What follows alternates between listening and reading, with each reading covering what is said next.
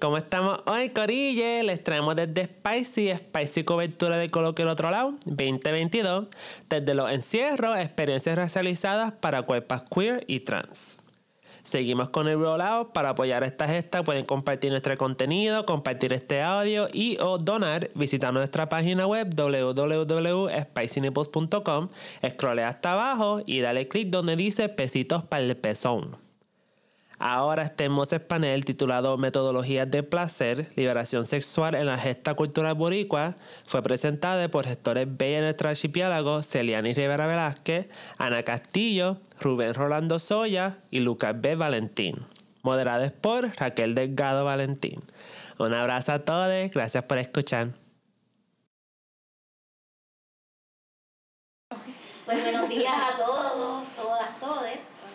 Eh, al panel Metodología del Placer, Liberación Sexual en la Gesta Cultural Boricua. Y hoy nos acompañan cuatro personas que están bien durex en el tema del arte y, ¿verdad? y ahorita les van a escuchar. Nos acompañan tres de manera presencial y allí tenemos a Ana Castillo de manera virtual. Les voy a presentar bien breve a cada una de ellas, empezando con Ana. Ana, saluda. Ana Castillo Muñoz, pronombre ella, es periodista, coach sexual, escritora y creadora de contenido y gestora de Con el Verbo en la Piel, una plataforma educativa y multisexorial para las comunidades BIPOP y sus aliados. Hueva, hueva. Saludos desde la losa metropolitana.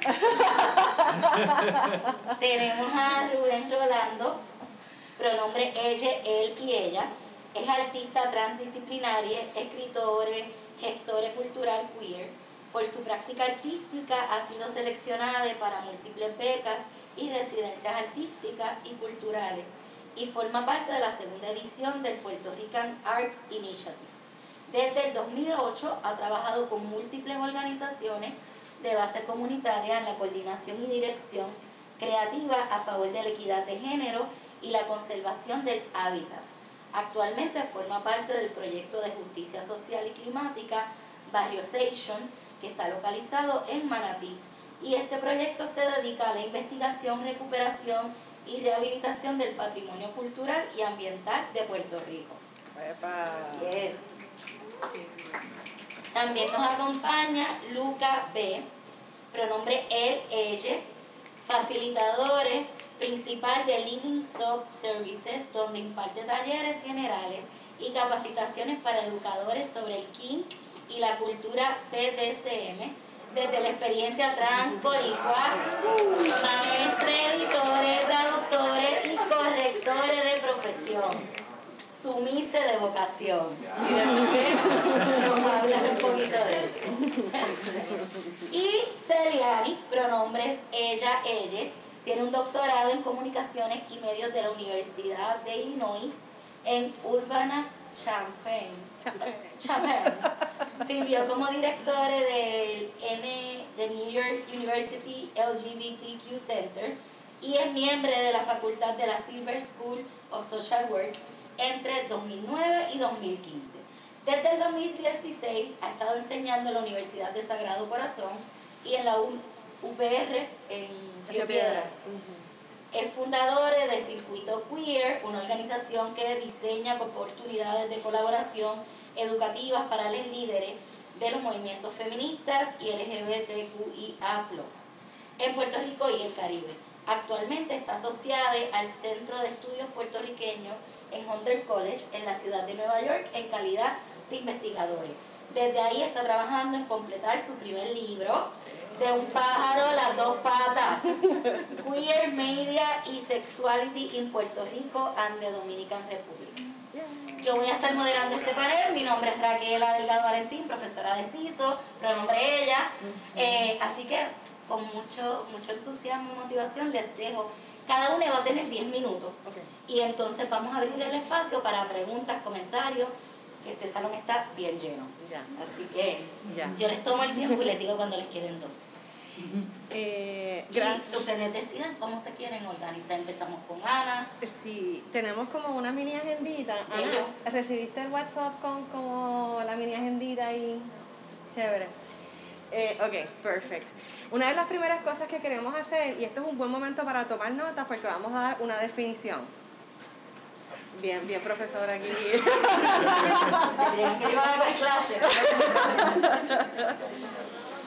Eh, porque mucho, eh, mucho de lo que hacemos nosotros tiene que ver con la liberación sexual, ¿verdad?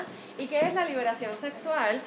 Y realmente dentro de la liberación sexual nosotros hablamos mucho de la sexopositividad. ¿Alguien ha escuchado ese término, la sexopositividad? ¿Alguien no, no le suena? Bueno, la sexopositividad tiene como que tres pilares, ¿verdad? Tiene como que tres cosas bien, bien, bien importantes. Eh, las tengo aquí y no las quiero olvidar porque las quiero decir así como que tal cual. Eh, uno de los pilares de la sexopositividad es que promueve una sexualidad con pocos límites. Promueve una sexualidad con pocos límites, un énfasis en el sexo más seguro y en la importancia del consentimiento. Eso es todo. Es como que esos son como los pilares, ¿no?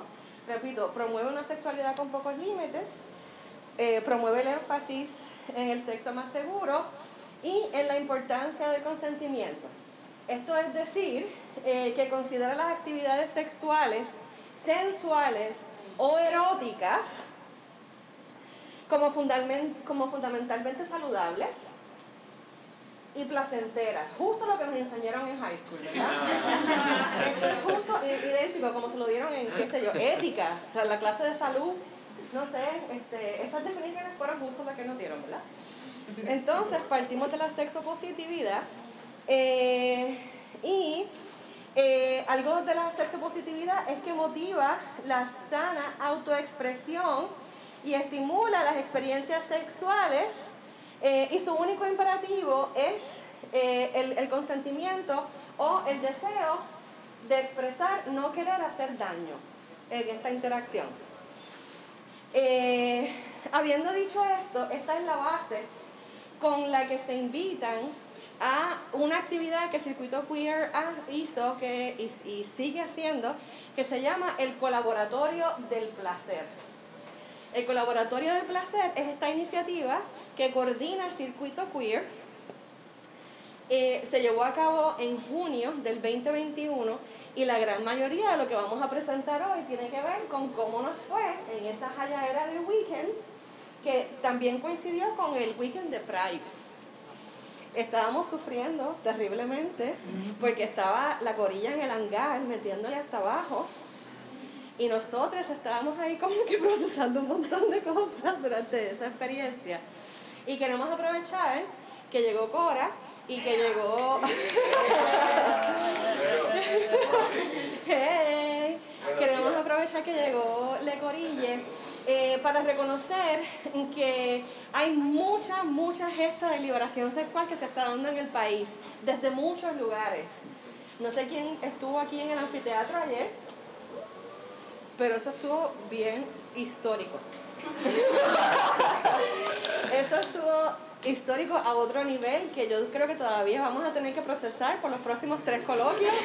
Este, así que eh, hay una gesta muy rica que no vamos a entrar en detalle de quién la está haciendo necesariamente, pero es que hay que reconocer que se está haciendo un trabajo desde Entreput, ya estoy, ya estoy hablando, desde Entreputes hay un montón de, de cosas que están pasando muy, muy ricas. Este panel, sin embargo, se va a enfocar en esta metodología que estamos explorando como modelo de colaboración a largo plazo. No es como que, ah, te invito, pásame tu logo, pásame tu flyer para esto. Es como que vamos a aceptarnos, vamos a colaborar, vamos a conocernos. Así que esa es como la metodología que vamos a compartirle a ver cómo nos está yendo. Eh, cosas que tenemos por acá son ejemplos de la agenda. Estuvimos cuatro días en Rincón. Estuvo bien bello. Este, estuvimos cuatro días en Rincón, gracias al auspicio de María Font también. Eh, y aquí, por ejemplo, le decimos cu- cuáles fueron algunas de esas actividades que tuvimos durante ese tiempo. Algo que pasaba constantemente es que el almuerzo siempre pasa a la misma hora. ¿Cuánta gente se le olvida almorzar mientras está estudiando, trabajando? Cuando tienes una corilla que te dice el almuerzo es hasta ahora y tú no puedes picharle porque la persona que te viene a traer la comida te quiere explicar cómo cocinó lo que cocinó. Y la chef Afrodita, para, ¿verdad? Con ir con el mensaje del, del colaboratorio del placer, en cada almuerzo nos explicaba justo lo que íbamos a comer ese día y cómo lo preparó y cómo lo confeccionó y cómo lo confeccionó de acuerdo a las actividades que íbamos a hacer en la tarde de ese día. Que no fuera comida que nos, que nos, ¿cómo se dice? Que nos Aplatanar. aplatanara. Que no fuera comida que nos aplatanara, sino como que fuera comida que nos pompiera porque teníamos una actividad con baile por la tarde o algo así. Y de todas esas cosas, hoy estamos aquí para discutir unos aprendizajes bien puntuales y hasta sensitivos de una de las ponencias o facilitaciones que tuvimos durante esa experiencia con unos facilitadores que se llama Ignacio Rivera. Esta persona nos hizo un taller que se llamó Mi cuerpo fue la ruta, cartografías del deseo y la gesta cultural. Y parte de lo que vamos a estar discutiendo hoy es un poco los aprendizajes que cada uno nos hemos llevado y hemos tenido nueve meses, literalmente un parto, para poder procesar unas preguntas con un nivel de intensidad bastante fuerte. Vamos a compartirles algunas de esas preguntas más adelante para que ustedes tengan más, más o menos idea, pero de toda la metodología queríamos hacer ese highlight en ese momento. Una de las cosas que quisiéramos empezar haciendo es preguntándole a Ana, a Rubén y a Leading Sob que por favor nos hablen de cómo hacen trabajo sexo positivo o de liberación sexual desde sus plataformas. Eh, en el caso de Ana, trabaja con una plataforma que se llama Verbo y Piel. Síganle ahora mismo en Instagram. Verbo y Piel. Ana, te amamos. Eh, entonces, eh, si van a, a Instagram y siguen Verbo y Piel, se van a dar cuenta que mucho del trabajo eh, de Ana tiene que ver con algo que ella nos va a explicar ahora porque ese es su tiempo. Y lo mismo, vamos a seguir trabajando con Living Soft, que también la deben seguir. Y también vamos a estar escuchando el trabajo de Rubén Rolando como una primera pregunta para explorar cómo cada una de estas plataformas brega desde su esquina con la liberación sexual según la definimos ahora. Ya ustedes saben, la liberación sexual es esta positividad. Aquí unos ejemplos en carne y hueso de, y virtual de cómo la trabajamos. Así que quisiéramos empezar con Ana eh, para que nos hables un poquito de cómo tu plataforma con el verbo en la piel eh, trabaja la sexo positividad.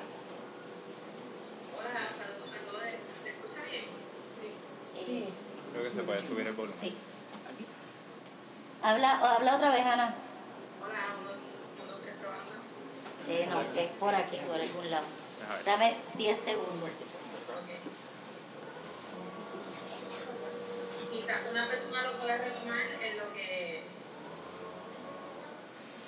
Eh, se ha habido de, no es que queremos empezar contigo. Ah, ok. Fantástica. Fabulosidad. Pero dice si te escucha bien. Ah, ya, ya, ya, ya, perfecto. Sí, sí, ya. Ok. Saludos a todas, todos y todas. Este, gracias, Serianis, por ese shout ahí a, a Don Alberto en la piel. Eh, bueno, siempre tengo que partir de la premisa explicando de cómo es que surge con el verbo en la piel. eh, y voy a ser bien breve con esto.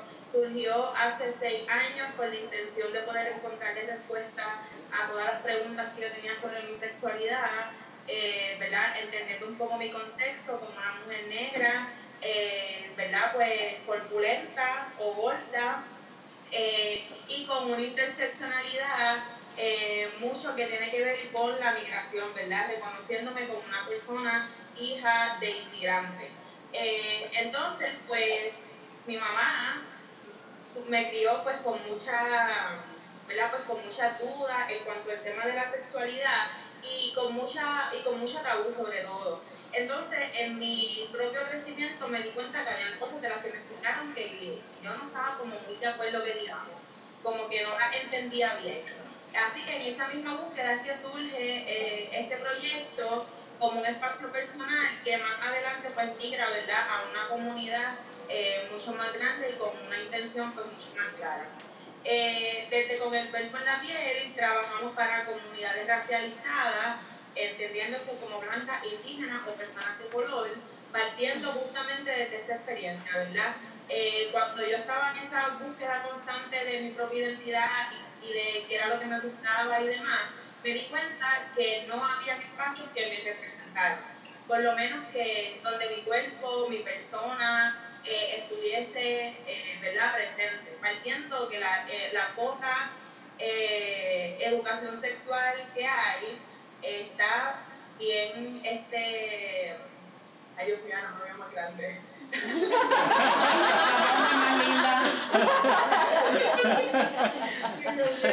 este, ¿verdad? Esa poca educación sexual, si es que existe, si es que existe alguna, está desde una mirada muy blanca, eh, desde una mirada muy patriarcal y desde una mirada eh, bien hetero. Eh, así que, y con esa conciencia también y reconociendo todas las identidades, no solamente que me abarcan a mí, sino a las personas que me rodean, pues, ¿verdad? Ya con el cuerpo en la piel se convierte en un proyecto con una conciencia no solamente racial, pero sino también de inclusividad y antipatriarcal. Así que en eso hemos estado creando espacios, encuentros, conversaciones, eh, historias y demás que están enfocadas entonces eh, en el placer, específicamente por la intención ¿verdad? de poder recuperar eso que históricamente se nos ha negado, que es tener una vida placentera, punto, ¿verdad? Y los placeres se pueden ver eh, desde muchas cosas, no, sé, no necesariamente de lo sexual, eh, puede ser sacarle un tiempo a ver un panel, eso también es algo placentero, más en este mundo eh, tan capitalista que nos exige poco tiempo de uso. Así que en esa intención de gestar, pues se crea el Sexpo, que es un espacio anual que invita o que quiere, ¿verdad? Pues crear un lugar este, físico donde podamos aprender desde la experiencia. Eh, eso es otra cosa que también ¿verdad? nos hemos dado cuenta, y es que no todo el mundo aprende de la misma forma.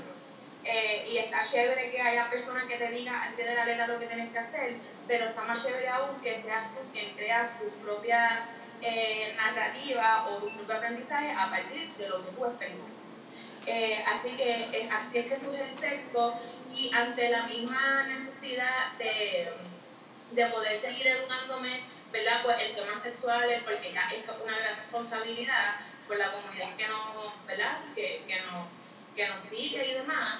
Entonces decido eh, certificarme como coach sexual con perspectiva feminista y antirracista. Eh, al mismo tiempo, eh, poner, entendiendo y reconociendo la comunidad, eh, ¿verdad? y los barrios, por decirlo así, como estos espacios donde se genera mucho conocimiento y espacios a los que le tenemos que devolver de una u otra forma, eh, pues todo, ¿verdad? Ese aprendizaje que hemos obtenido, hemos creado la Brigada de Salud Sexual y Placer, donde visitamos distintas comunidades con la intención de poderle eh, proveer algo tan sencillo como condones, eh, información de violencia de género, aborto, etc. Esto teniendo en cuenta que no todas las personas tienen acceso a las redes sociales, no todas las personas entienden las redes sociales y no todas las personas saben usar Instagram. Eh, ¿Verdad? Y por Instagram yo no puedo darle el color a la gente, Así que en esa intención, ¿verdad? Pues eh, salimos a la calle y la respuesta ha sido bien buena porque nos hemos encontrado gente que nos ha dicho, si, no, si me hubieran entregado esto hace años, eh, gracias por esta información, o dame más para repartirle a mi hija, a mi hija o a un amigo, ¿verdad? Y de momento eh, sacamos esta conversación de la esfera digital eh, y la llevamos a otro espacio, ¿verdad? Que para mí es sumamente importante, en la comunidad, porque cuando yo salgo a la calle y escucho a la gente de mi barrio hablar, y conversar y demás, de momento me estoy dando cuenta que muchas de las conversaciones que tenemos en, en unos espacios muy privilegiados no son la misma que tiene mi gente. Así que, ¿verdad? En este ejercicio de poder eh, pregar la sexopositividad desde un espacio placentero eh, y desde un espacio consciente y seguro, pues tenemos la brigada. Eh, no sé si contesté la pregunta. Yeah. Sí, súper, súper. Gracias. Gracias a voy a, voy a pedir un turno porque siento que lo que yo tengo que decir como tiene mucho que ver con las cosas que ahora estaba diciendo. Yo estaba aquí como que sí, sí, porque el, el asunto de trabajar la liberación sexual desde las propias interseccionalidades de la, de la identidad es bien importante en mi caso también. Yo soy un, hombre trans. Estamos aquí empezando esa em, empezando a usar ese label, ¿no? Llevo un año usando ese label. Eh, eh, yo, Leading Soap Services comienza porque el kink y el BDSM eran para mí un interés especial, como tenía una hiperfijación en el tema desde hace muchísimo tiempo.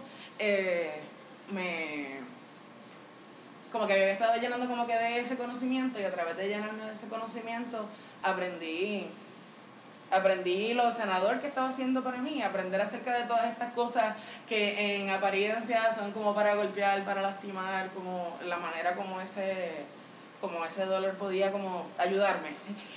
Eh, y así fue que yo comencé y una vez me, me, di cuenta de esas cosas que estoy diciendo Ana, de como, ah, ok, sí, yo estoy aquí trabajando la liberación sexual desde mis interseccionalidades. Esto no es solo algo que yo puedo usar para yo sanarme, es un lenguaje con el que, es un lenguaje que yo puedo hablar con, con otras personas que lo necesitan de la misma manera que yo eh, para sanarse y para disfrutar lo que es en sí su propia sanación, disfrutar. Eh, me gustaría también, eh, yo sé que nosotros, hablo más por la corilla que me acompaña que por mí misma, pero somos maravillosos. Y vamos a estar como estos 10 minutos hablando acerca de nuestras gestas y yo quisiera como utilizar un poquito de mi información de mi gesta. Para conectar como lo que, lo que Ana dijo con precisamente mi cuerpo fue la ruta, Ana mencionaba que, que la, la, el aprendizaje para comenzar la sexpo era educar a través como de, la, de las propias experiencias, dejar que las propias experiencias construyan el conocimiento y eso es definitivamente todas las cosas de las que Ignacio nos estaba hablando allí en el colaboratorio en, en Rincón. Eh, como la, las preguntas así, esas pesadas que se les estaba mencionando al principio, son como, vamos a, vamos a utilizar la información que tú misma tienes acerca de tu misma eh, experiencia de, de crianza y acercamiento temprano a tu sexualidad e identidad para, para llegar a esta, a esta epifanía que creo que yo creo yo que sanan porque yo salí eh, mucho más cuerdo de, de, de, Rincón de estos tres días, de, de desayunar de juntes, de almorzar de juntes, de que, de que el chef Rodita nos dijera, bueno, sí, pues entonces, esta es la manera en la que preparar este plato se puede hacer más sustentable, me, cero crueldad, eh, aparte de que nos decía, y este sabor, y este sabor, porque esta noche va a pasar esto, como estaba diciendo eh, a mí me gustaría como resaltar el colaboratorio del placer como una, como una experiencia que, como la descripción gráfica de lo que yo digo conexión, como conexión, enlace, circuito. Eh, y no sé, como mi, mi gesta es específicamente pues desde el, desde el King, que es una cosa eh, bien, bien, bien, bien específica. Allí mismo había eh, organizaciones que ayudaban a unas comunidades como que bien pequeñas, con unas interseccionalidades bien específicas, y otras organizaciones que estaban más diseñadas para atender como a toda la comunidad queer, o a toda la comunidad queer plus aliadas. Y así como... Yo quisiera dar un mini, mini, mini preview de cuáles fueron estas preguntas tan intensas para que ustedes tengan un contexto de qué fue lo que pasó en esta sesión que nos trastocó la vida y todavía estamos procesando. Se las voy a decir. Nada más quiero que cierren los ojos para escucharlas, ¿está bien? Eh, algunas de estas preguntas fueron bien sencillitas. Ok. ¿Qué encuentros o relaciones destacan como los más significativos a lo largo de mi vida sexual? ¿Qué experiencias sexuales me han hecho sentir más fiel a mí misma? ¿Por qué? ¿Qué experiencias sexuales concretas han provocado en mí las respuestas físicas y emocionales más intensas? ¿Por qué? Cuando aprendí algo sobre mí misma, aunque fuera algo que nunca quise aprender.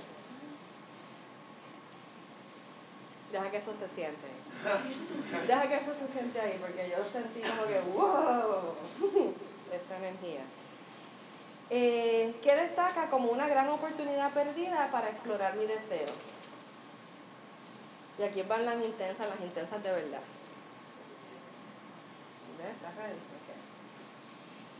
¿Cómo tu familia expresaba el amor? ¿Y cómo tú expresas amor? Próxima. ¿Cómo se expresaba el coraje en tu familia?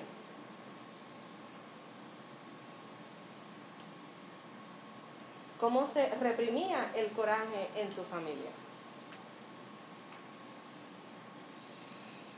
¿De qué tú crees que fuiste privada durante tu infancia? Vamos a dejarlo ahí. Gracias por internalizar este conocimiento.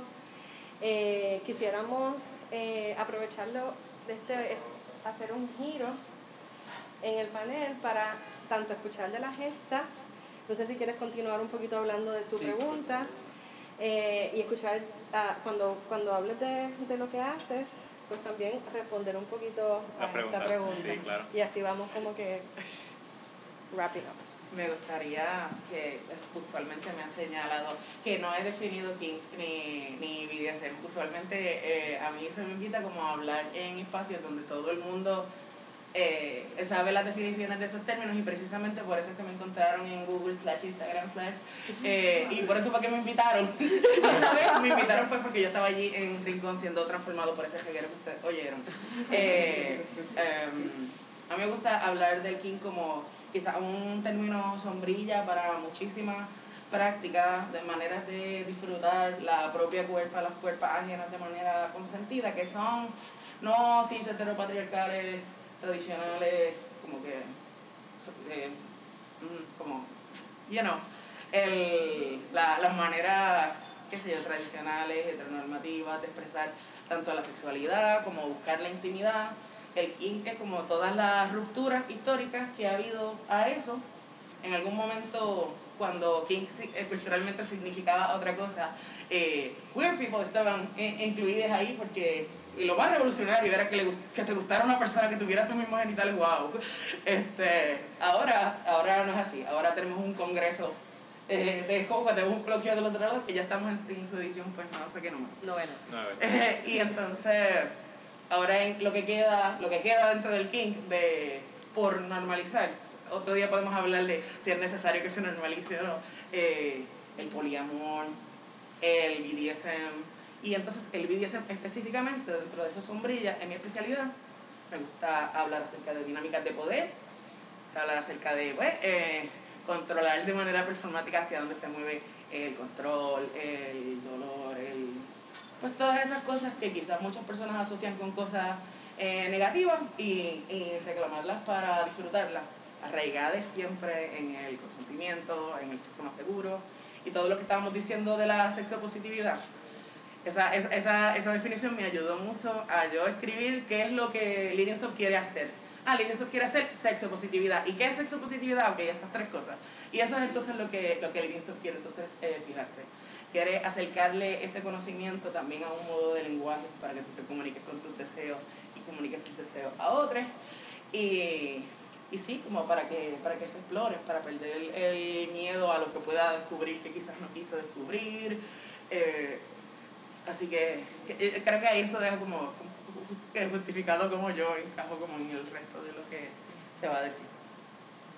Cambio fuera.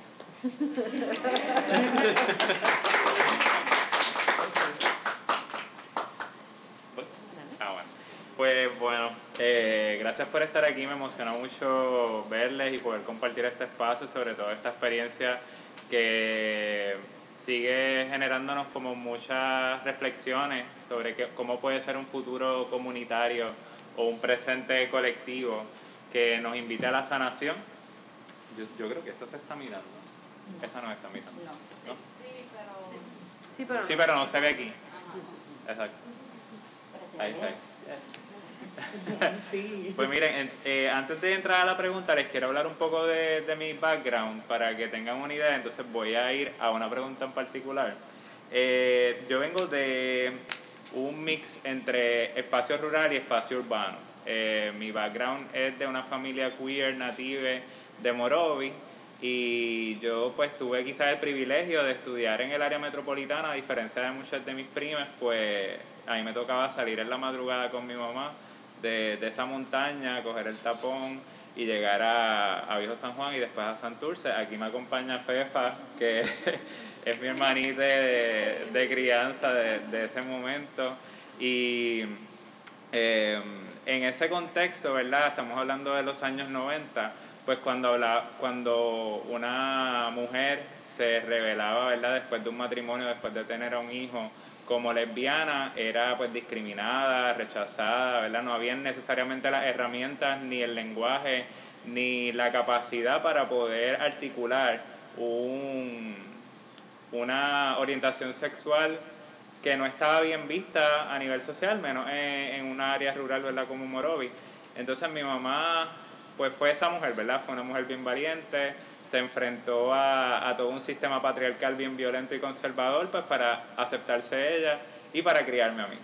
Entonces, eso pues es bien, lo traigo porque pues a- en mi proceso de, de trabajo actualmente va mucho o está muy inspirado por, por esa labor de ella personal, que la veo proyectada en muchas de mis compañeras, ¿verdad? La veo como, como parte bien significativa de lo que es nuestra comunidad hoy, eh, que viene trabajando históricamente, ancestralmente, por el respeto y la vida digna. Entonces, eh, partiendo de eso, una de, las, una de las preguntas pues, que voy a compartir hoy, que me parece que fue importante para mí en este taller, fue de que tú crees que fuiste privada en tu familia. Cuando me hicieron esa pregunta, pues yo ya, ya, ya yo reconocía que había quizás un background eh, de que a mí no se me aceptó, a mí no se me aceptó mi diversidad, mi queerness, ¿verdad? Quizás que yo era raro o lo que sea, porque mi familia entendía que el que yo fuera así era consecuencia de que mi mamá y su amistad y su pareja eran así. So que no necesariamente era porque yo naturalmente era una persona diversa, sino porque estaba influenciada por su orientación sexual y por su dinámica, su cultura donde yo me criaba. ¿Ah? Ah. Entonces, ahí me privaban de poder ser una persona queer, de poder ser un niño libre, ¿verdad? De, de- entonces me encajonaban psicológicamente, me llevaban a terapia.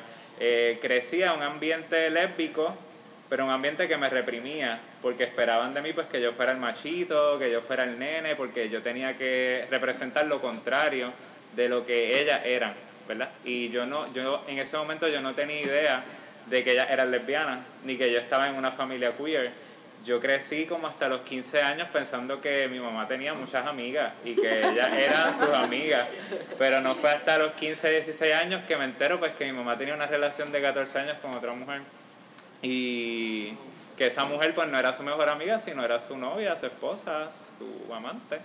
Eh, y pues, exacto, todo, darme cuenta de eso, pues para mí fue un choque, todavía estoy como que reconociendo, ¿verdad? El impacto de eso y también eso, eso no le resta eh, a mi, mi amor a mi mamá, ¿verdad? Yo no tengo ningún tipo de reclamación a ella, al contrario, yo entiendo que era un momento muy difícil y no le juzgo, pero siento que es importante reconocer pues qué implicaciones tuvo eso para mí y qué significa para mí hoy pues esa experiencia de niña. Entonces cuando eh, me hacen la pregunta de qué fui privada, pues fui privada de poder expresarme libremente, ¿verdad? De no ser juzgada por personas que también eran diversas, por personas que también eran queer, que eran lesbianas, que tenían eh, una disidencia sexual, una disidencia social, que rompían muchos esquemas. Así que, pues por ahí va, ¿verdad? El contexto, por lo menos esa es mi experiencia. La invitación, ¿verdad? Es a que ustedes puedan llevarse algunas de estas preguntas y reflexionar ustedes, pues, de qué han sido privadas o de qué fueron provistes. Eh, porque, pues, también, ¿verdad? Al privarnos se nos generan unas herramientas y yo siento que esas herramientas son las que hoy yo utilizo en mi activismo y en mi gesta cultural. Eh, son herramientas pues que he utilizado para apoderarme de un discurso y para poder ser vocal y expresarme y, expresar también mis necesidades y las de otras. Entonces, voy a, voy entonces ahora hablar un poco de lo que hago. ya compartiendo este background. Pues mis plataformas básicamente son el trabajo comunitario y el trabajo cultural. Yo comencé como a los 17, 18 años haciendo trabajo de base. Yo no sabía muy bien qué era hacer trabajo de base comunitaria, pero me, me sentía muy cómodo como que trabajando y haciendo trabajo para ayudar a otras personas y para educar, sobre todo educar. Así que como yo podía desde mis herramientas artísticas, creativas, educar a otros. En específico, empecé siendo maestro de arte para niñas. Y de ahí, pues eso evolucionó. Me enamoré de una persona que vivía con VIH, que vive con VIH. Y eso me abrió, ¿verdad?, los ojos a una realidad que yo no conocía hasta aquel momento. Yo tenía como 18, 19 años. Y eh, al conocer a esta persona y conocer al VIH, tenerle tan de cerca, amarle, me, me hizo entonces eh, hacerme muchas preguntas y comenzar a capacitarme para poder hacer pruebas de VIH y poder ayudar a otras personas a que detectaran su estatus, a que supieran su estatus, a que supieran sobre su cuerpo, sobre las enfermedades de transmisión sexual, sobre las infecciones. Y ahí entonces se comenzó a articular un trabajo paralelo a mis estudios en arte. Todo esto es como que mientras yo estoy estudiando en la universidad, en la Escuela de Artes Plásticas, estoy haciendo este trabajo de capacitación y de gestión a favor de la salud sexual, sin entender muy bien lo que yo estaba haciendo, pero eran como que mis plataformas, ¿no? Eh, trabajo cultural artístico y el trabajo en respuesta al VIH, al estigma, al discrimen y a la salud sexual. Así que comienzo a hacer trabajos de, base comunitaria enfocados en lo que es salud sexual y hacer pruebas de VIH en áreas de trabajo sexual, en discotecas, en bares, eh, en muchas áreas, ¿verdad? Como que clandestinas o violentas, vulnerabilizadas. Em, y eso me llevó a reconocer que entonces yo estaba como artista tenía la posibilidad de utilizar mi arte para representar y para visibilizar y educar. Y entonces, evolucionando un poco, pasando varios años, comenzar a hacer un trabajo audiovisual, un trabajo gráfico, que entonces comenzara a través de las redes sociales a plasmar todas esas necesidades y carencias que tienen los sistemas de educación y que tiene Puerto Rico y la colonia y todo. Así que de ahí esto ha evolucionado, ¿verdad? Ya ahora mismo no me dedico a hacer pruebas de VIH, pero toda esa experiencia me ha nutrido, ¿verdad? Y sigue evolucionando, ¿no? Eh, ahora pues utilizo mis plataformas para poder educar y actualmente formo parte de un proyecto de conservación ambiental y yo siento que mucho de lo que ha sido la experiencia trabajando en el ámbito de la salud sexual lo reconozco en mi evolución como un trabajo de la salud ambiental, ¿verdad? Cuando hablamos de la salud sexual hablamos del ambiente físico, interno de nuestros cuerpos y cuando hablamos de la salud ambiental pues hablamos de, la salud, ¿verdad? del planeta, del hábitat, del entorno. Así que yo siento que esas intersecciones pues ahora mismo son como mis dos pilares, la salud sexual y la salud ambiental.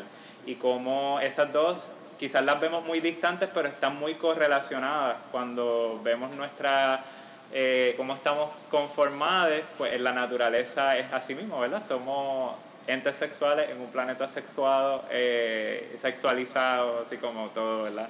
Sexual.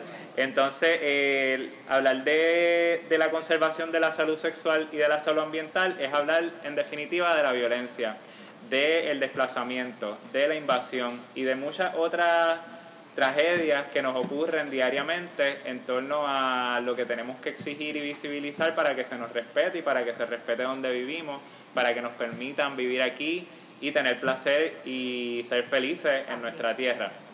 Eh, y esos son como que, esos son mis caminos. Y hacia eso me dirijo, ¿verdad? Hacia poder generar un, un lugar de encuentro donde todas estas intersecciones y temáticas cohabiten por nuestro placer, por nuestro bienestar. Y eso, sí, por ahí va lo que hago.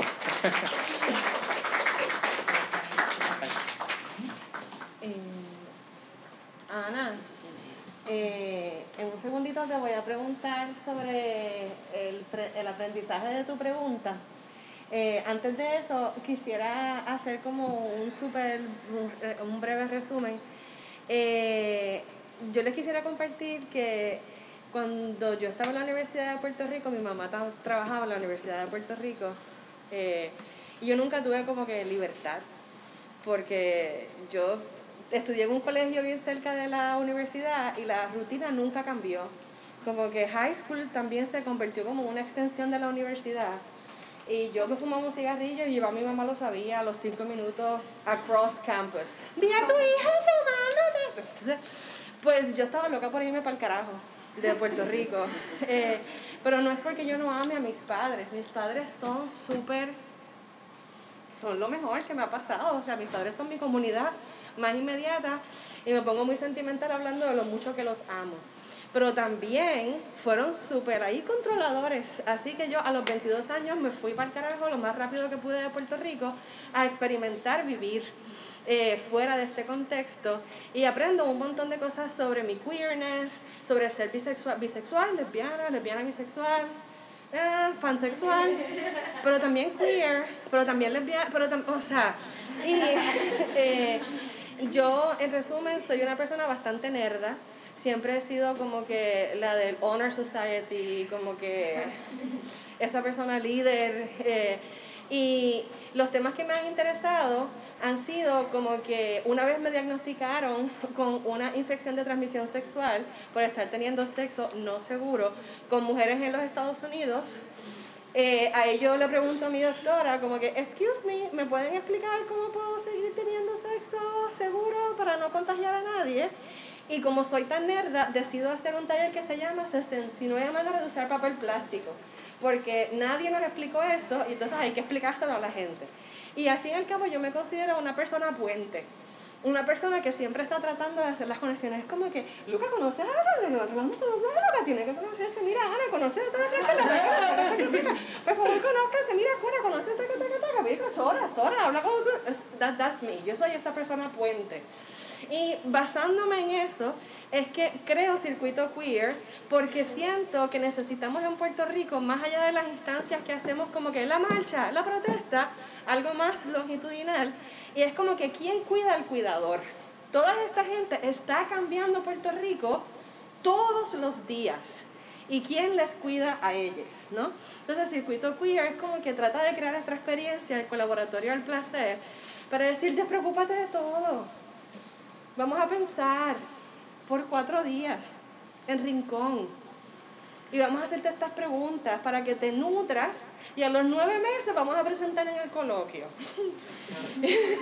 Como que es al paso. Y después vamos a hacer un follow-up con Ignacio. Y después vamos a hacer, pero es bien longitudinal. La palabra longitudinal es bien importante, porque así es que se crea el circuito, así es que se crea la red. Y nada más quería decirles un poquito de eso de mi experiencia, de cómo yo llego a, a, a esta intersección tan bella de gente. Eh, y decirles que la persona que nos dio este taller de que estamos hablando es mi mentor de la vida, ¿no? Ignacio Rivera. E Ignacio Rivera me ha enseñado tantas cosas como cómo hacer un junte de liberación sexual. Y aquí en Puerto Rico lo hemos estado haciendo, se llaman Ventetus Juntes de Sanación Erótica. Entonces, esto es una, un espacio bastante confidencial que se hace precisamente para la gente que está trabajando tanto, tanto, tanto por nuestras comunidades para que se vengan a liberar un ratito. Así que esencial a todo lo que hacemos es el goce. Esencial a todo lo que hacemos es el placer. Esencial a todo lo que hacemos es el goce. Esencial a todo lo que hacemos es el placer. Hablando de eso, pues quisiera pedirle a Ana si nos puede compartir eh, cuál fue, de todas estas preguntas que les leí ahorita, Ana nos va a compartir un poco cuál fue su experiencia con una de ellas. Eh, quiero, antes de contestar esta pregunta, quiero compartir eh, algo que para mí y creo que para muchos de nosotros también en el colaboratorio eh, fue importante. Y es que a pesar o además de que estuvimos este, sí, cogiendo un taller con Ignacio, parte de la dinámica que se dio en, en el colaboratorio es que cada una de nosotras, eh, de nosotras compartiera sus saberes. Eh, que- Los microtalleres, los microtalleres, lo que está ahí, micro 7, Sí, micro exacto. 8. Eh, microtaller 7, 8, el, al, a lo largo de, los de los tres días, se, eran, eran ocho organizaciones y cada una de las organizaciones tuvo 20, 15, 30 minutos lo que necesitaron. eh, Para facilitar. para facilitar el... Eh, sí, exacto. Le, sí, continúa, ahora es que me emocioné. Todo el mundo se emocionaba en el taller que yo di. Yo hubiese hecho lo mismo también. Sí, que yo, yo estoy acá, yo estoy acá. Este, entonces, a mí eso es bien importante porque de momento eh, pasan muchas cosas. Eh, uno como educador sexual a veces no tiene oportunidad este, de hacer check-in, ¿verdad? Porque uno está constantemente inmerso en ayudar y crear contenido y hacer que sus gestas se sigan moviendo. Y muy poco, y tenemos muy poco espacio, uno, para crear comunidad, desde, ¿verdad? Eh, desde lo que significa también hablar la sexualidad y desde esa intimidad, es muy, es muy, son muy pocos los espacios que, que existen. Eh, así que para mí es importante que eso se, como que se deje, que, que se mencione, eh, porque así es que como se, uno se va nutriendo también de los otros trabajos y de momento eh, se siguen creando pues, más alianzas eh, y colaboraciones, porque al final del camino eso es lo que queremos. Eh, entonces, una de las preguntas que a mí me causó como mucho, eh, muchas reflexiones, y yo quiero decir algo, eh, yo como que, yo soy una persona que tarda un poquito en procesar, porque yo todo me lo llevo a la cabeza y lo pienso y lo pienso y lo pienso. Cuando yo salí de- del colaboratorio fue- y yo llegué a mi casa fue que yo me fui en llanto a experimentar y a procesar todo lo que allí pasó. Una de las cosas que, una de las preguntas que más a mí me dio duro y de la cual después me quedé ahí como patinando en mi casa, en mi soledad y llorando y sufriendo con mi perra H viéndome. en cómo se expresa el coraje eh, y cómo se expresa el amor. Mi forma eh, de expresar el coraje a lo largo de mi vida ha sido hacer silencio. Eh, y, ¿verdad? Y, es, y es una práctica que está muy jodida, que es aquí yo no voy a decir nada y tú deduces eh, por mi silencio lo que yo te quiero decir. ¿Sabes por qué?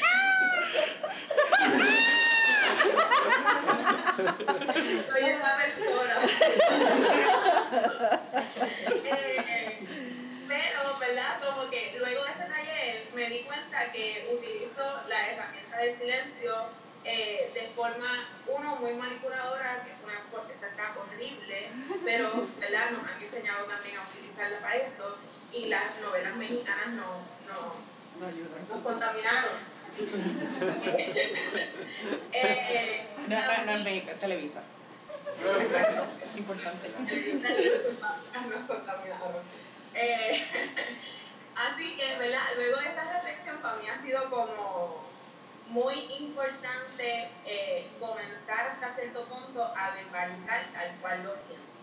Eh, a mí también otra forma que yo tengo como de expresarme es escribiendo. Eh, y a veces me quedaba con muchas cosas en mi cabeza y las escribía y demás, pero me costaba como mucho trabajo eh, expresar pues mi, frustración, mi coraje, mi resentimiento, etc. Así que luego del taller como que he empezado a hacer otras cosas. También teniendo en cuenta y partiendo de algo que yo lo, lo, lo veo y lo, y lo vivo como una gran verdad, que es la honestidad radical. Pero de momento, eh, muchas veces partimos de, de conceptos que se ven bien lindos en nuestro imaginario eh, y en la forma en que lo planteamos, pero en la práctica nos quedamos bien, bien cortes. Así que, ¿verdad? En ese sentido, pues el, el, el colaboratorio pues vino a, a darme la cara y decirme, mira, que tenemos que ser cónsonos también con la acción y la palabra, como que no, no pueden ser cosas muy aisladas. Eh, entonces, otra cosa que, que, que aprendí y que he ido como trabajando, mucho tiene que ver eh, con crear una comunidad que esté bien alineada también a, a cuáles son tus políticas, tus estándares, tus visiones, etcétera. Eh, sí, en efecto, hay mucha gente que está hablando de la educación sexual y la liberación sexual, pero no todas están haciéndolo desde el mismo lente que tú. Eh, y eso está chévere, pero sí también está bien bueno como juntarte con gente que lo está haciendo lo más parecido a ti, eh, ¿verdad? Y eso porque tus valores no se, pueden, no se ponen en juego, punto. Eh, y vamos a colaborar y vamos a meter mano y vamos a bregar con la gente que también está alineado, alineada o alineada a tu filosofía de vida, ¿verdad? Eh, porque al final del camino nuestros proyectos son parte eh, de nuestra vida y o para algunos es por nuestra vida. Eh, así que nada, sigo pensando y sigo reflexionando muchas cosas de las que pasaron en este colaboratorio. Ya no lloro tanto, pero... Bueno, y, y, y la, la, belleza del colaboratorio es que la metodología fue no tener metodología. La metodología fue, vamos a trazar las conexiones que ya tenemos. Ya Luca y yo veníamos trabajando, Rubén Rolando es la ilustradora por excelencia del logo del circuito queer, todos los flyers, todos los volantes. Nuestra imagen la ha creado esta persona. eh, Heriberto y yo veníamos facilitando hace mucho tiempo. Ana y Luca habían ya facilitado talleres de escritura creativa, erótica y pornográfica durante el tiempo de la pandemia. Eh, ya eh, Lora de Matrilinio, que también estuvo como parte del colaboratorio. Eh, tenía colaboraciones desde el hangar con, con Rubén Rolando, habían hecho cíclica en, en Manatí. O sea, como que era como que vamos a... Es como cuando uno le pone las líneas entrecortadas a las cositas como para conectarlas. Pues parte de la metodología fue esa. Y parte de la metodología es lo que Heriberto le llama los coaprendizajes o la cofacilitación, una cosa así, que es que todo el mundo hace un micro taller en 20 minutos tú me puedes enseñar algo de lo que tú haces que está ahí tan específico. Y ahí es que tuvimos un taller de cómo hacer amarres con soga por Leading Soap. Y obviamente. Flash talleres de cómo agarrar a la gente donde quiera que me encuentren porque hace falta lo que Así que fue algo que Luca pues dijo, bueno, yo voy para un, este lugar que es bien bonito, yo me voy a llevar toda mi soga. Y es como que, mira, tenemos este micro taller, ah, pues yo voy a dar un taller de soga.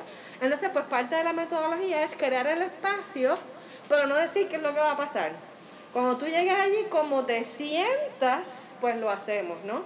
Una persona pues trajo una máquina de estas de masaje y parte del taller o parte de su, de su contribución fue como que, mira, tengo un truco de si tú te pasas esa maquinita aquí en el lóbulo del oído, chacho, una relajación. Yo no hago eso, o sea, yo hago eso todas las noches antes de acostarme, lo aprendí en el laboratorio por una cosita que me dijeron así.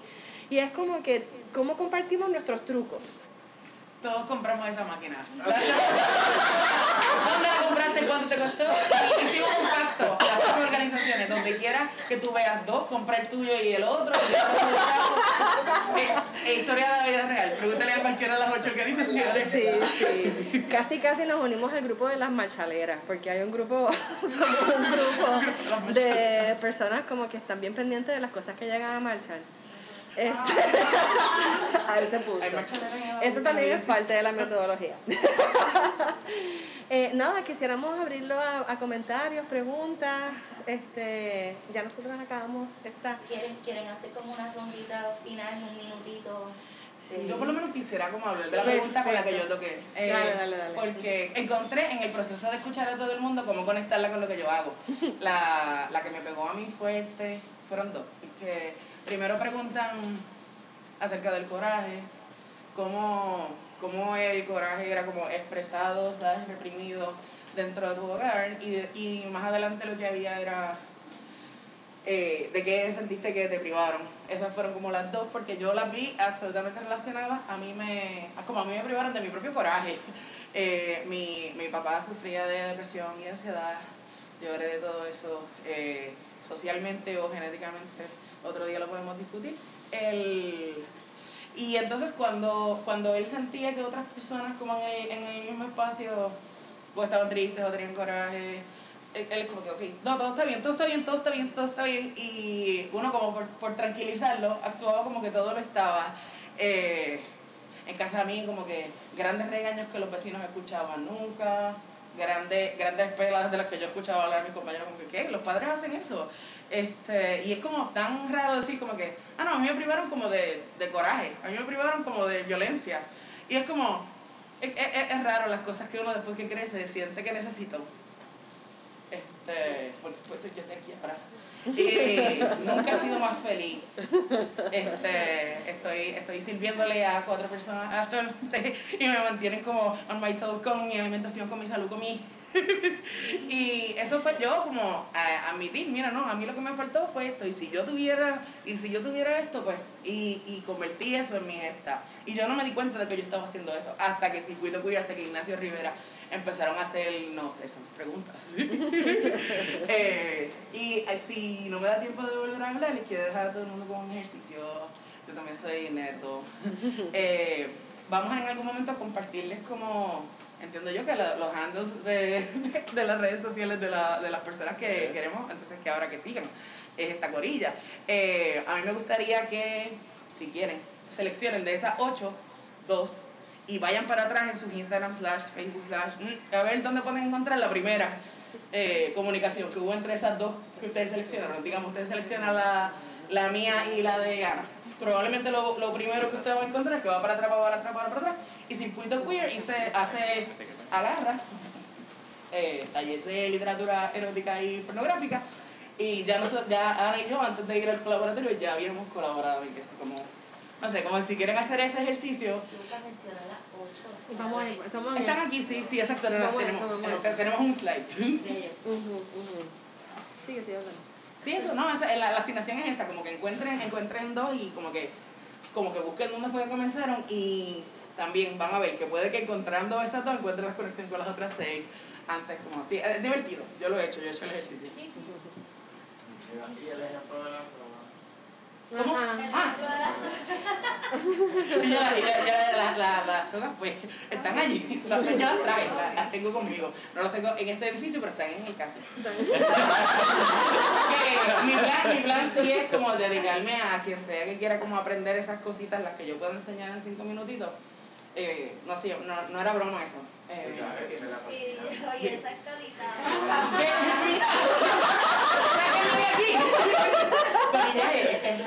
No, no puede ser ahora mismo.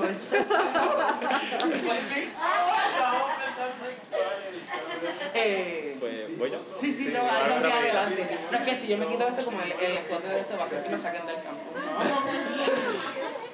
Pues quería, quería aprovechar pues para compartir algo así rapidito antes de las preguntas y era pues que cuando hablamos del el título que tiene este panel, metodología del placer, ¿verdad? Hacia la liberación sexual, yo siento que el trabajo que hacemos y que hacen, ¿verdad? Todas las organizaciones, aliadas, activistas, amigues, hermanes de la comunidad LGBTIQ y de todas las otras comunidades transfeministas, pues requiere de mucha valentía, requiere de mucho coraje, de mucha determinación y fuerza.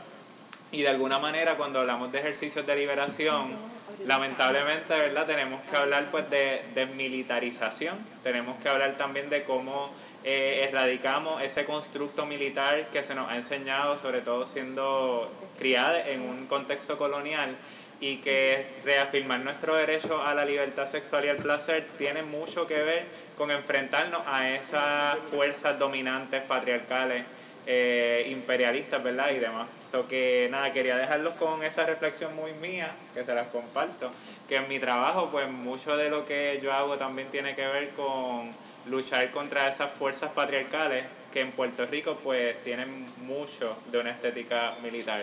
Y para mí pues la violencia se trabaja, ¿verdad?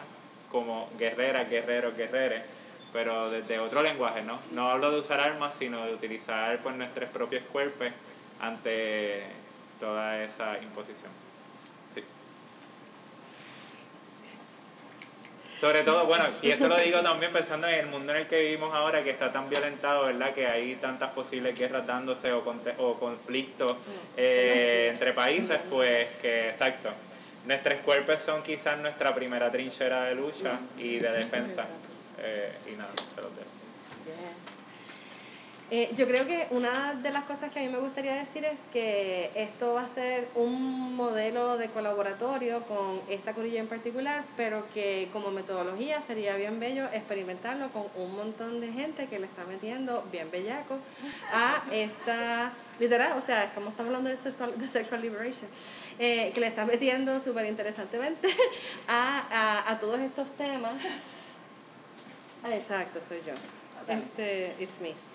Eh, y, y, que, y que se generen ¿no? las oportunidades para que esta metodología le pueda ser útil a otras grupos, a otras personas, eh, porque realmente sabemos que, no sé si a ustedes les pasa, yo hablo con un poquito de esto en relación a María, eh, a todo el mundo que estuvo aquí en María, si tú le preguntas aún el día de hoy, ¿dónde tú estabas en María? ¿Cómo te fue?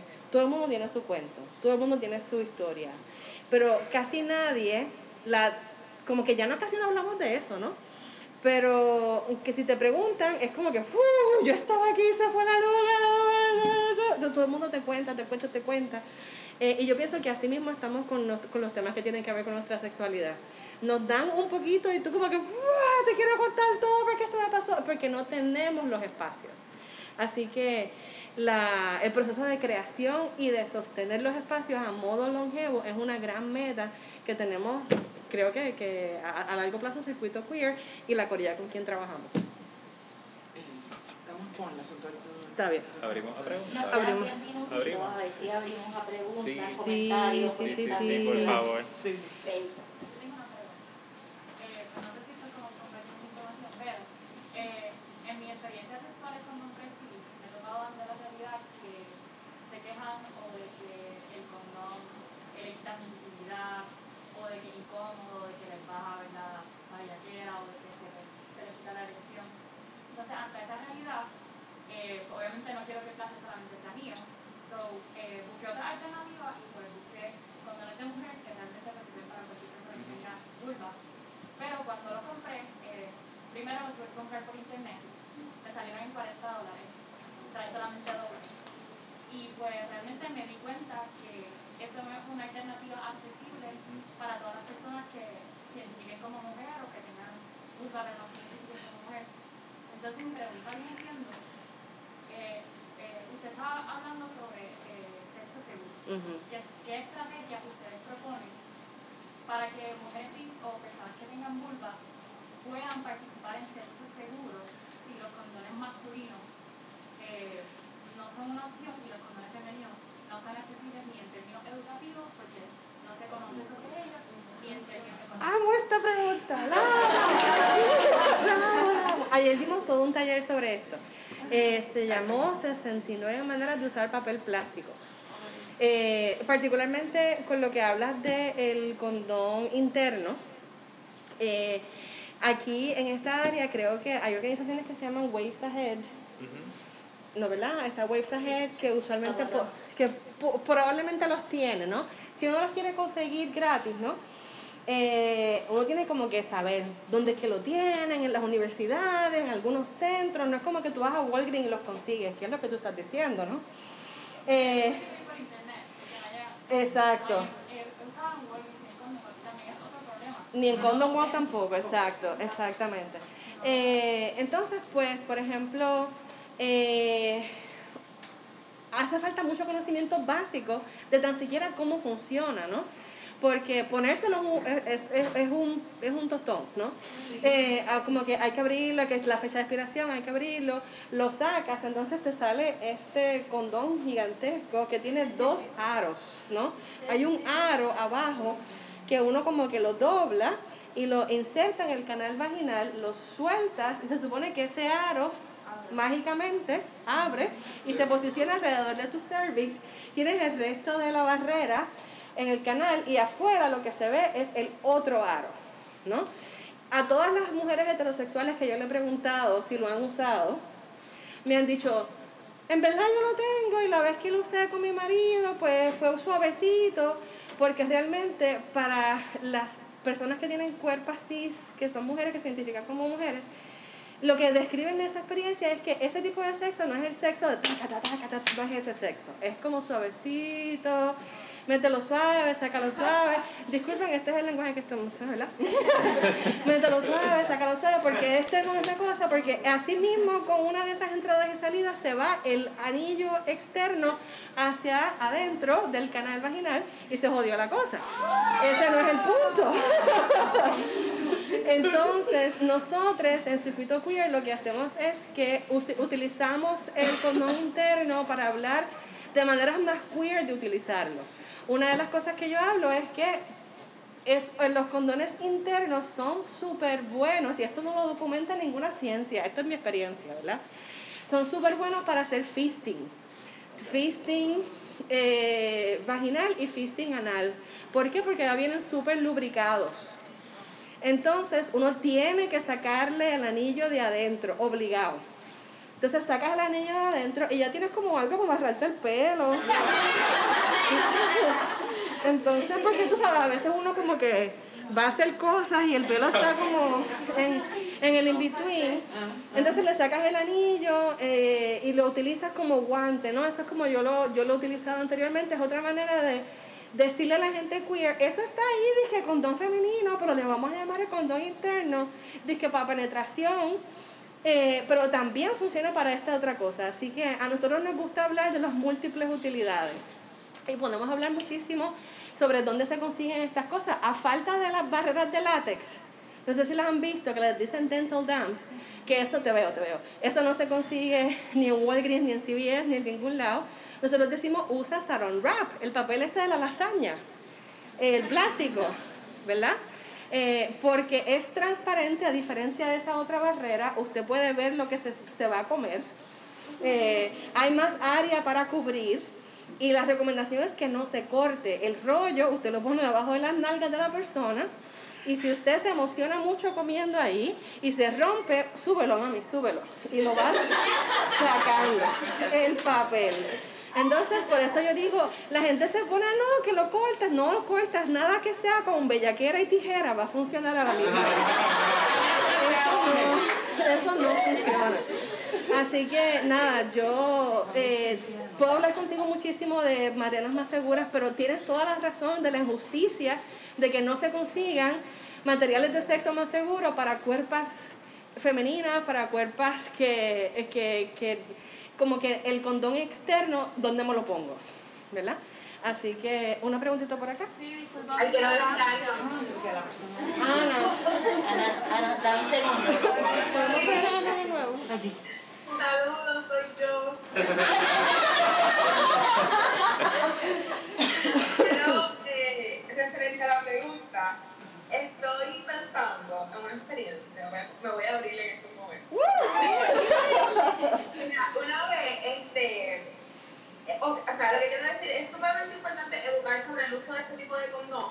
Eh, una vez yo iba a tener un encuentro sexual con una persona, eh, un hombre, y lo único que, ten- que teníamos eh, para poder que esto se consuma eh, era un condón interno. Y fue uno de los momentos más desastrosos, por decirlo así, pero de, de mucha conversación también, porque cuando yo saco el condón y digo, mira, esto es lo que hay, no sé si tú lo has visto, pero esto se usa así, que sé yo ni qué, no pasó nada porque la persona se sentía inseguro y se empezó a reír eh, de que no podía bregar porque visualmente eran bien feo, que, que no entendía, que sé yo ni qué. Y yo digo, mano, eh, si esto lo, lo normalizáramos, hubiésemos terminado este polvo. Mamá creo que no, que no cena ese día. Exacto. Eh, nada, lo que quiero decir es que gracias por la pregunta y en verdad, eh, como que nos toca seguir hablando de esto Sí. y, y conseguirlo de forma más accesible para que no se escuchen tantos polvos. Exacto, exacto. Sí, sí, la, la cuestión es como que a falta de polvo o polvo con algo, pues siempre polvo con algo. Como que no dejamos de tener el polvo porque no nos gusta ponernos el condón externo o porque no, o sea, no, no, no, no se perdió un polvo, buenísimo. esta persona, Ay. Pero se ganó un amigo.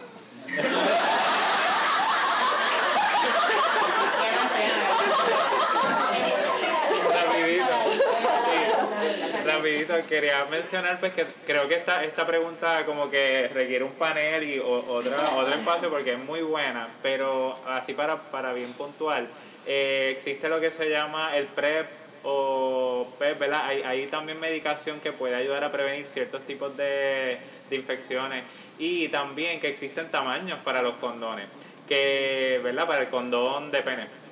Que en el caso de que una pareja sexual te diga, mira, es que me aprieta o lo que sea, pues vamos a tratar otros tamaños, vamos a buscar posibilidades, no sé, como que integrar el asunto de esa limitación de, del condón a parte del, del juego, de la exploración, del placer, del consentimiento. Eh, bueno, y por ahí podemos seguir hablando, pero que ahí... Antes, antes de ir con esta pregunta, Discúlpame, discúlpame, discúlpame. No. Dale, dale. Eh, Rapidito, rapidito. Sí, sí, adelante, sí, sí, sí. no sé qué significa fisting y quería saber. Adelante, Celiani. Sí. Gracias. Eh, es Ella se como- emocionó. Sí, el- el- disculpa, Nicola, la razón por la cual te seguí en interrumpirte es que cada una de nosotros, de las personas invitadas, tiene una respuesta diferente a lo que, a lo que ella dijo. Y, y a la gente aquí le va a gustar mucho la del King. Eh, pero sí, sí, salían en fisting, por favor. Fisting es penetración con más allá de los dedos. Eh, es penetración eh, usando estas otras partes de la mano. En el sentido, fist en inglés significa puño, ¿verdad? Entonces, no quiero que se lleven la idea de cuando decimos fisting, este es el fisting que pasa porque es bien difícil meterle el puño a alguien así. Por eso el logo de circuito queer es este. No sé si se han dado cuenta, bueno, ahorita les enseño el logo de Circuito Queer. O vayan a Circ PR y sigan a Circuito Queer para que vean el logo. que lo diseñó Rubén Rolando. Eh, eh, la manera que se hace fisting es así, ¿no? Porque uno no puede meter el puño, entonces uno va metiendo los dedos poco a poco y eh, el área se sigue expandiendo, ya sea el área vaginal o el área anal. Mucho lubricante para el área anal. eh, y este es el movimiento del fisting. Siempre se recomienda o un guante, de esos que se consiguen por ahí, un guante, porque hay posibilidad de como se están eh, stre- stretching, estirando, Estirando. eh, los tejidos, que pueda haber fluidos de sangre, o sea, pueda, pueden pasar otras cosas más en el área anal. Por eso eh, el área eh, se, se, se sugiere grandemente que se use lubricación, preferiblemente lubricación water-based, basada en agua. Sí. Sí. Ok. Dale, Luca. Gracias. Eh, mira, el, yo, puedo- yo sé qué nudo tú tienes que hacer entre su muñeca, muñeca, tobillo, tobillo y los cuatro pilares de la cama para que tú tengas la interacción sexual sin que se quiten la ropa interior, sin que nadie tenga que decir que los condones ven feos, sin que nadie tenga que decir que los condones están caros, como literalmente cada, cada una de las, de la, de la, o sea que sí, como que hay, hay tantas respuestas como que, ah, ok, ¿cómo, cómo, ¿cómo yo gozo esto? Con esta cosa de la vida real que tenemos, con esta cosa de la vida real de que el condón interno... Sí, sí, sí. Es que, en verdad, eso como que también me hace pensar, como que, de, que de, ¿verdad? Eh, las interacciones sexuales, mayormente porque también heterosexuales son centradas en la penetración. Justamente, ¿verdad? Es, es importante, eh, es bien placentero descentralizar este, en el sexo la penetración, porque como que, sea, como que eso que me lo vas a meter y ya, como que tócame, bésame. Exacto.